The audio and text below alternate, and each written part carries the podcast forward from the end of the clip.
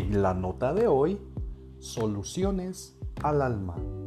Iniciaremos con una pregunta. ¿Hay más problemas que soluciones o hay más soluciones que problemas? Dejaré la respuesta a tu criterio. Hoy en día es muy fácil seguir movimientos que buscan un objetivo de libertad y justicia. Todos quieren paz y seguridad, no importando el costo de ello. Y al no obtenerlo, la revolución, ira, contiendas, inconformidades se hacen presentes en una sociedad que desea estar en calma. Claro, y disfrutar de los placeres de la vida sin ser juzgados para condenación. La nueva pregunta sería, ¿qué dice Dios al respecto? Si en la Biblia leemos en el libro de Oseas 4:6, mi pueblo perece por falta de conocimiento. Si conocimiento hay, títulos educativos hay, pero el ser humano busca a su necesidad el conocimiento que lo enriquezca de poder y cómo alcanzar fama, dinero y muchos placeres. Pero le importa poco conocer a Dios.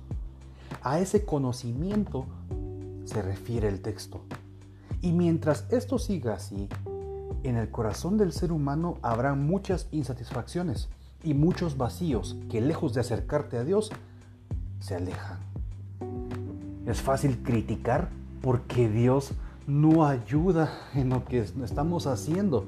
Cuestionar a Dios y gritarle, ¿en dónde estás? Cuando más te necesito.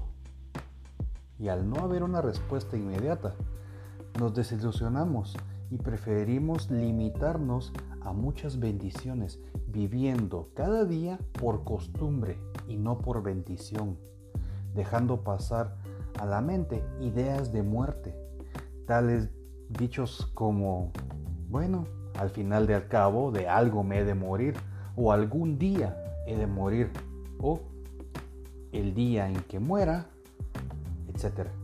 Dichos como estos en lugar de ser agradecidos con Dios por cada momento que tenemos, incluso por el privilegio de vivir. En el libro de Primera de Samuel, capítulo 3, leemos cómo Dios le habla a un joven que dormía en la iglesia y confundía la voz de Dios con la del sacerdote. Y en el primer llamado, este joven atiende a la voz confundiéndola con el sacerdote y le dice, heme aquí. Y el sacerdote le responde, no he sido yo quien te ha llamado.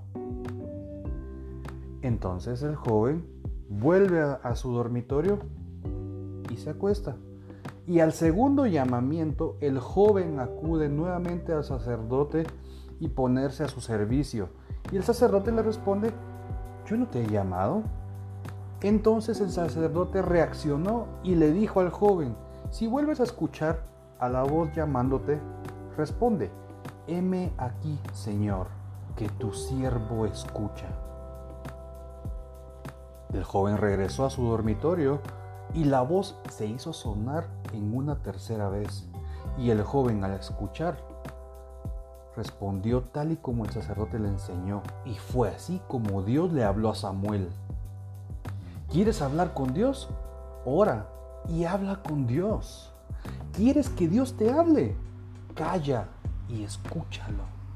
Y cuando me refiero a callar, es callar incluso nuestros pensamientos.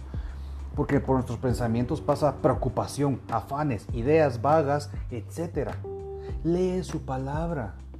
La palabra de Dios es como instructivo con las indicaciones paso a paso de cómo poder vivir, dar pasos de fe y obediencia los cuales son difíciles, pero cuando la mirada está puesta en Dios, no hay nada imposible, porque el amor de Dios rompe los límites humanos.